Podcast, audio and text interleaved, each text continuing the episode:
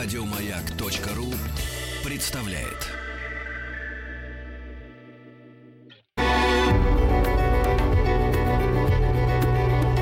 Много букв. Много букв. Любимые тексты главных персон современности. Здравствуйте, я Петр Айду, музыкант, и хотел бы прочесть вам рассказ Владимира Федоровича Адоевского «Новый год». Владимир Федорович Адоевский очень интересная фигура, и я неравнодушен к нему, потому что это человек, который соединяет в себе философию, литературу, музыку, искусство, с одной стороны. С другой стороны, это человек, который объединяет прошлое с будущим. То есть он, с одной стороны, интересовался стариной в свое время, а с другой стороны, он был в некотором смысле футурологом. Он предсказывал будущее, придумывал, что будет в будущем, и некоторые из его предсказаний сбылись. Недавно мы даже с некоторой группой моих коллег из ансамбля Персимфанс попытались организовать клуб Адоевского. Но он, правда, недолго просуществовал. Но, тем не менее. Итак, Адоевский Новый год. Если записывать каждый день своей жизни, то чья жизнь не будет любопытна, сказал кто-то. На это я мог бы очень смело отвечать «моя». Что может быть любопытного в жизни человека, который на всем свете ровно ничего не делал? Я чувствовал, я страдал, я думал за других, о других и для других. Пишу свои записки, перечитываю и нахожу в них только одного – самого себя. Такое самоотвержение с моей стороны должно расположить читателей в мою пользу, Увидим, ошибся ли я в своем расчете. Вот несколько дней не моей жизни. Если они вам не слишком наскучат, то расскажу и про другие. Действие первое.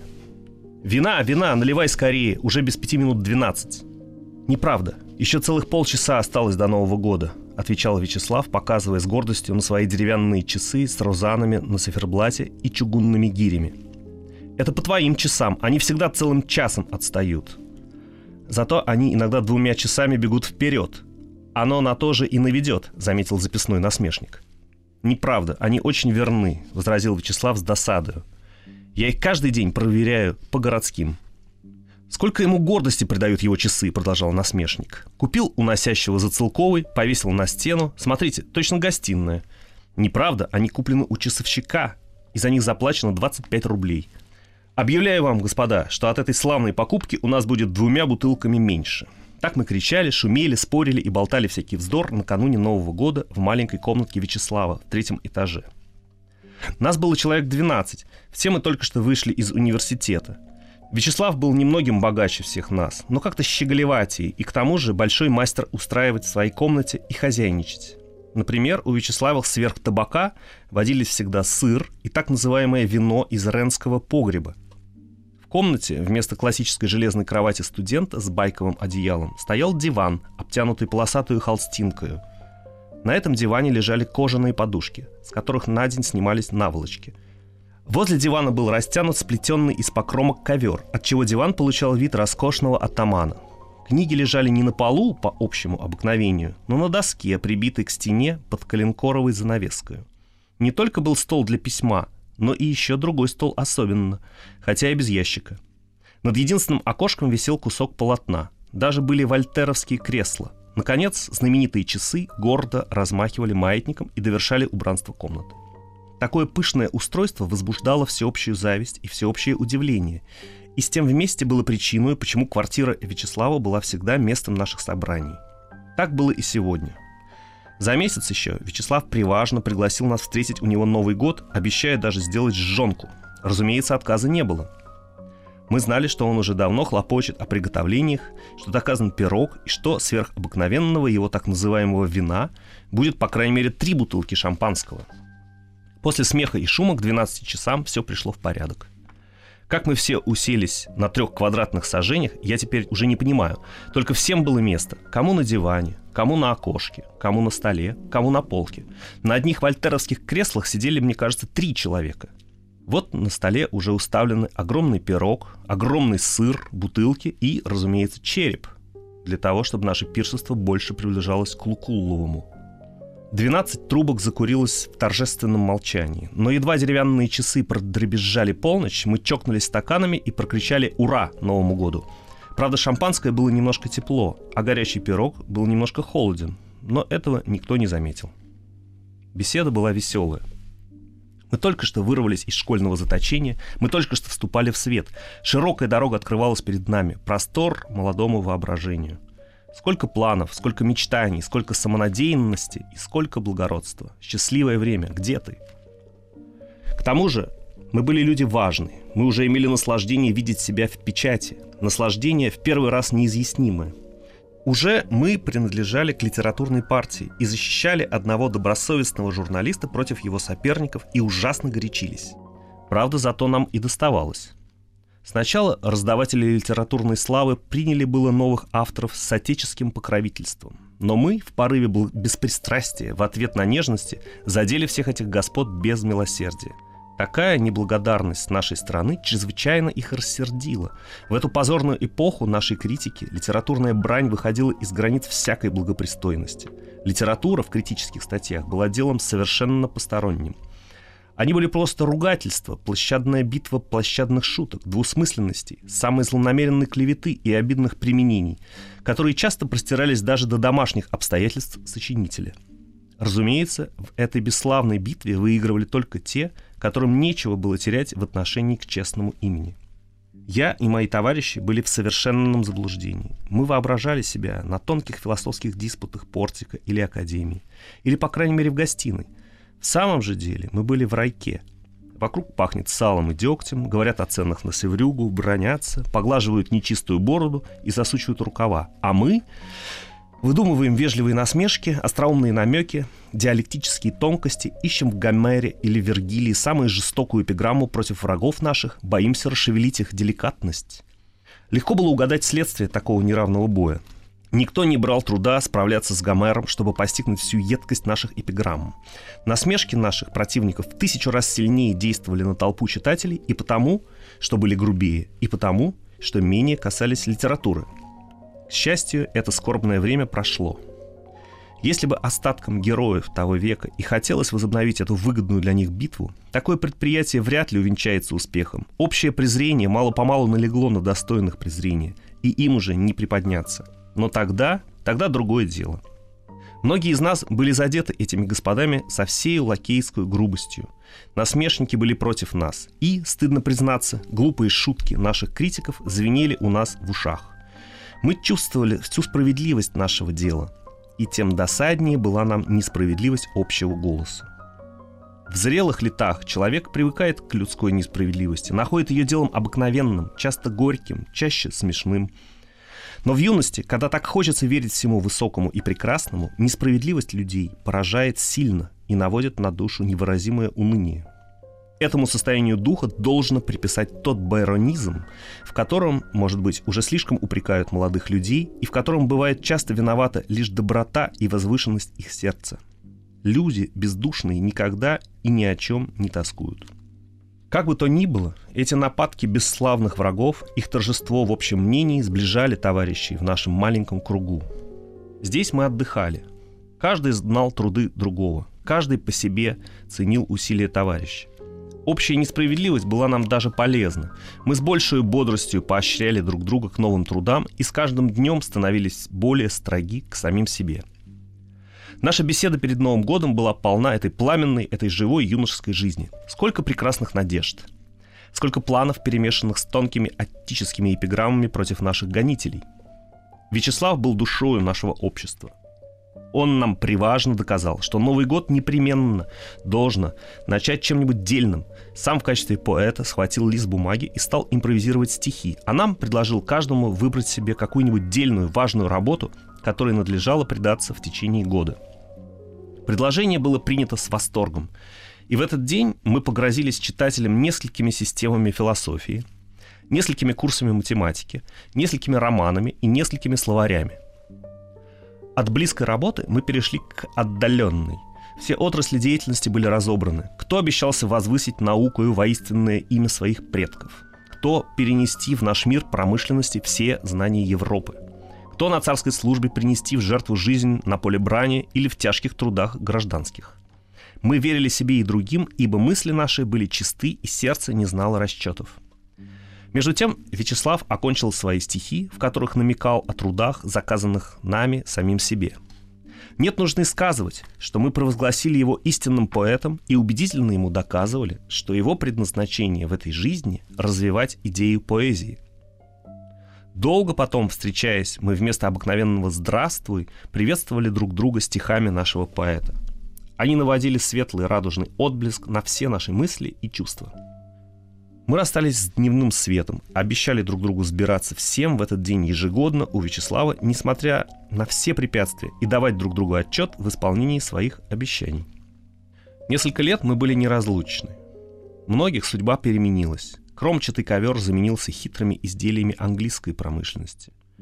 Маленькая комнатка обратилась в пышные роскошные хоромы. Шампанское мерзло в серебряных вазах, наполненных химическим холодом, но мы в честь старой студенческой жизни сходились запросто в сюртуках и по-прежнему делились откровенными мыслями и чувствами. Между тем, некоторые из наших работ были начаты. Большая часть не окончены, остальные переменены на другие. Мало-помалу судьба разнесла нас по всем концам мира. Оставшиеся сходились по-прежнему в первый день года. Отсутствующие писали к нам, что они в эти дни мысленно переносились к друзьям кто из Цареградского храма Святой Софии, кто с берегов Ореноко, кто от подошвы Эльборуса, кто с холмов Древнего Рима. Действие второе. Прошло еще несколько лет. Судьба носила меня по разным странам. Я приехал в Москву накануне Нового года. Искать Вячеслава нет его. Он в подмосковный, верст за 10.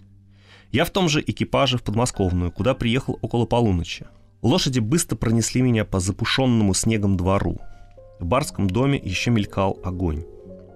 Прошед несколько слабо освещенных комнат, я дошел до кабинета. Вячеслав на коленях перед колыбелью спящего младенца. Ему улыбалась прекрасная в цвете лет женщина. Он узнал меня и дал знак рукою, чтобы я говорил тише. «Он только что стал засыпать», — сказал Вячеслав шепотом. Жена его повторила эти слова — Несколько минут я смотрел с умилением на эту семейную картину. Видно было по всему, что в этом доме жили, а не кочевали. Все было придумано с английской прозорливостью для жизни семейной, ежедневной. Стол был покрыт книгами и бумагами. Мебель спокойная, необходимая занятому человеку.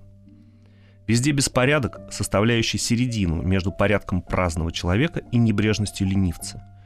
На креслах пюпитры для чтения, фортепиано – начатая канва, развернутые журналы и, наконец, воспоминания прежней нашей жизни, студенческие деревянные часы. Я не успел еще осмотреться, когда младенец заснул крепким сном невинности. Вячеслав поднялся от колыбели и сжал меня в своих объятиях. «Это мой старый товарищ», — говорил он, знакомясь со своей женой. «Сегодня канун Нового года, надо встретить его по старине».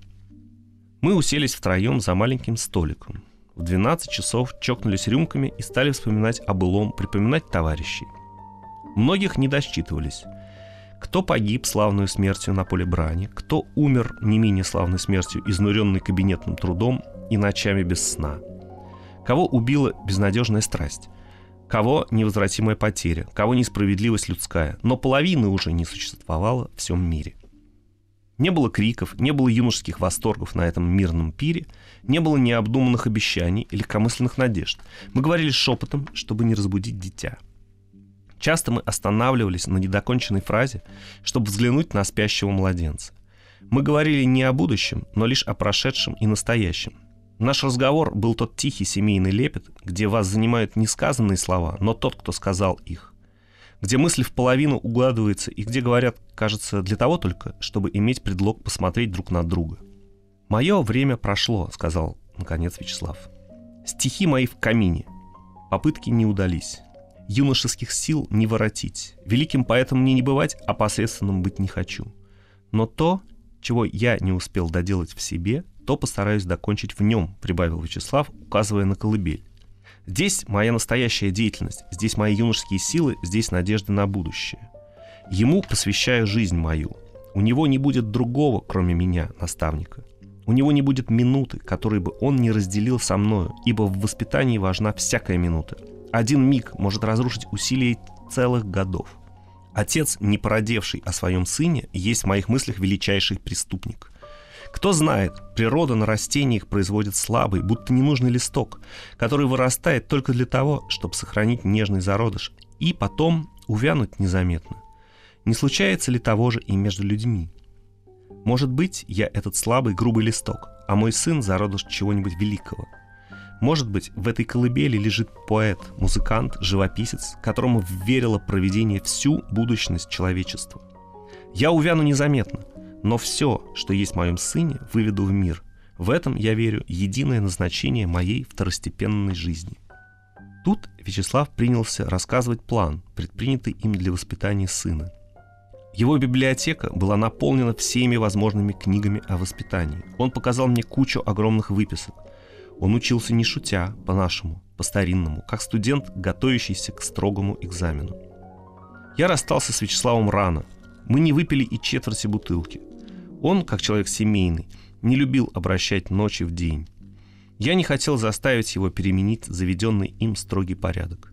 Часы, проведенные с ним, оставили надолго в душе моей сладкое и невыразимое чувство. Действие третье. Прошло еще несколько лет. Однажды, под Новый год, судьба занесла меня в П. Я знал, что Вячеслав поселился уже более двух лет в этом городе. Я бросил в трактире мой экипаж и чемоданы, и по-старому, не переодеваясь, как был в дорожном платье, сел на первого попавшегося мне извозчика и поспешил скорее к прежнему товарищу. Быстрое движение блестящих карет, скакавших по улице, привело меня с непривычки в какое-то онемение. Я едва мог выговорить мое имя швейцару, встретившему меня у Вячеславова крыльца. Думаю, что он принял меня за сумасшедшего, потому что несколько времени смотрел мне в глаза и не отвечал ни слова. Барин сейчас едет, барыня уже уехала, наконец проговорил он. Какой вздор, быть не может. Карета уже подана, барин одевается. Быть не может. Позвольте об вас доложить. Я хожу без доклада. Однако же я оттолкнул верного приставника и поспешно пробежал ряд блестящих комнат. В доме все суетилось. В крайней комнате я нашел Вячеслава во всем параде перед зеркалом. Он ужасно сердился на то, что башмак отставал от него от ноги. Парикмахер поправлял на голове его накладку. Вячеслав, увидя меня, обрадовался и смешался. «Ах, братец!» — говорил он мне с досадой, обращаясь то к камердинеру, то к парикмахеру. «Затяни этот шнурок. Зачем было мне не сказать, что ты здесь? Я сейчас только из дорожной кареты. Я бы как-нибудь отделался. Ты не знаешь, что такое здешняя жизнь. Прикрепи эту пуклю. Ни одной минуты для себя. Не успеваешь жить и не чувствуешь, как живешь. Ты едешь, я тебе не мешаю.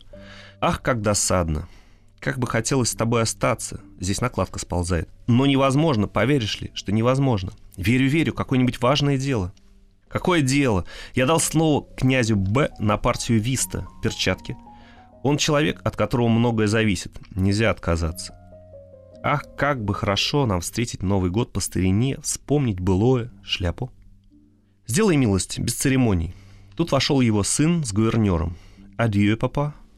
А, ты уж возвратился. Весел ли был ваш маскарад? Ну, прощай, ложись спать, затяни еще шнурок. Бог с тобою.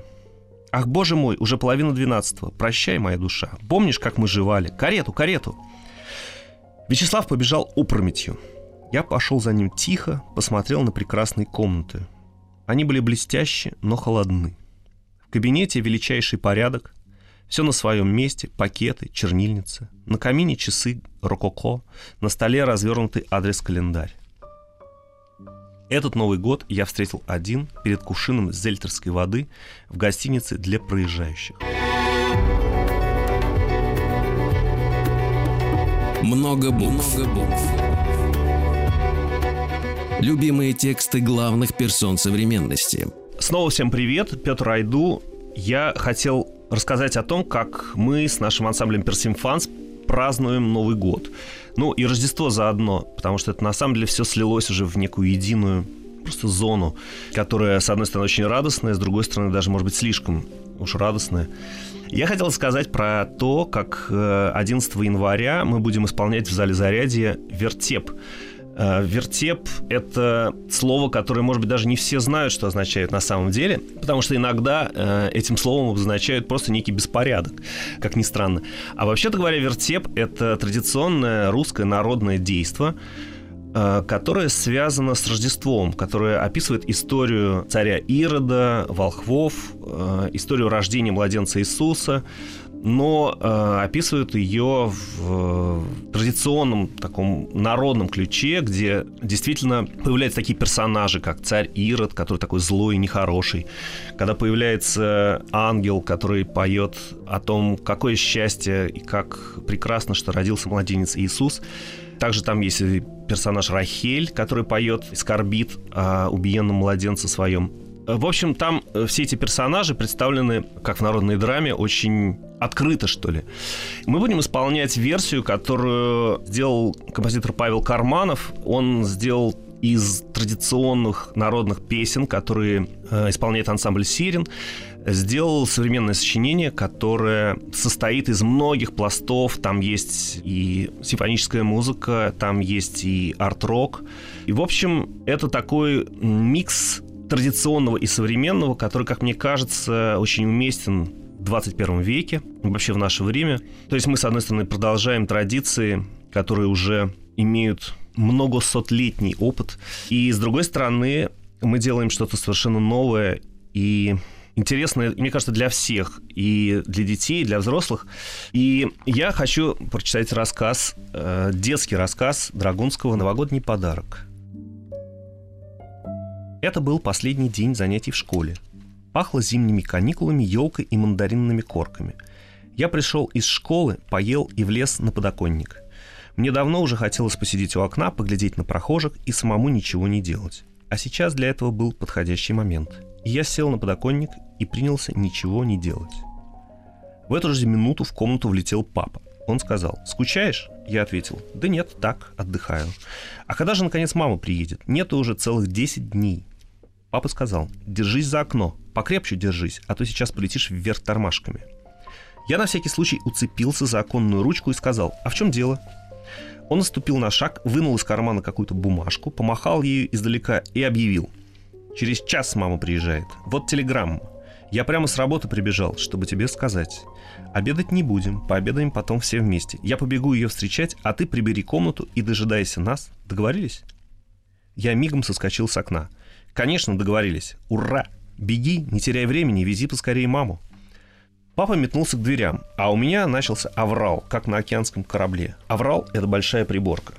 Раз, два, ширк-шарк, стулья по местам, смирно стоять, веник-совок, подметать, живо, товарищ Пол, что это за вид, блестеть, сейчас же, вот. Какой я молодец, какой помощник. Гордиться нужно таким ребенком. Я, когда вырасту, знаете, кем буду? Я буду ого, я буду даже ого-го. Ого-гу-го-го. Вот кем я буду. И я долго орал и выхвалялся на прополую, чтобы не скучно было ждать маму с папой. В конце концов, дверь распахнулась, и в нее снова влетел папа. Он был весь взбудораженный, шапка на затылке.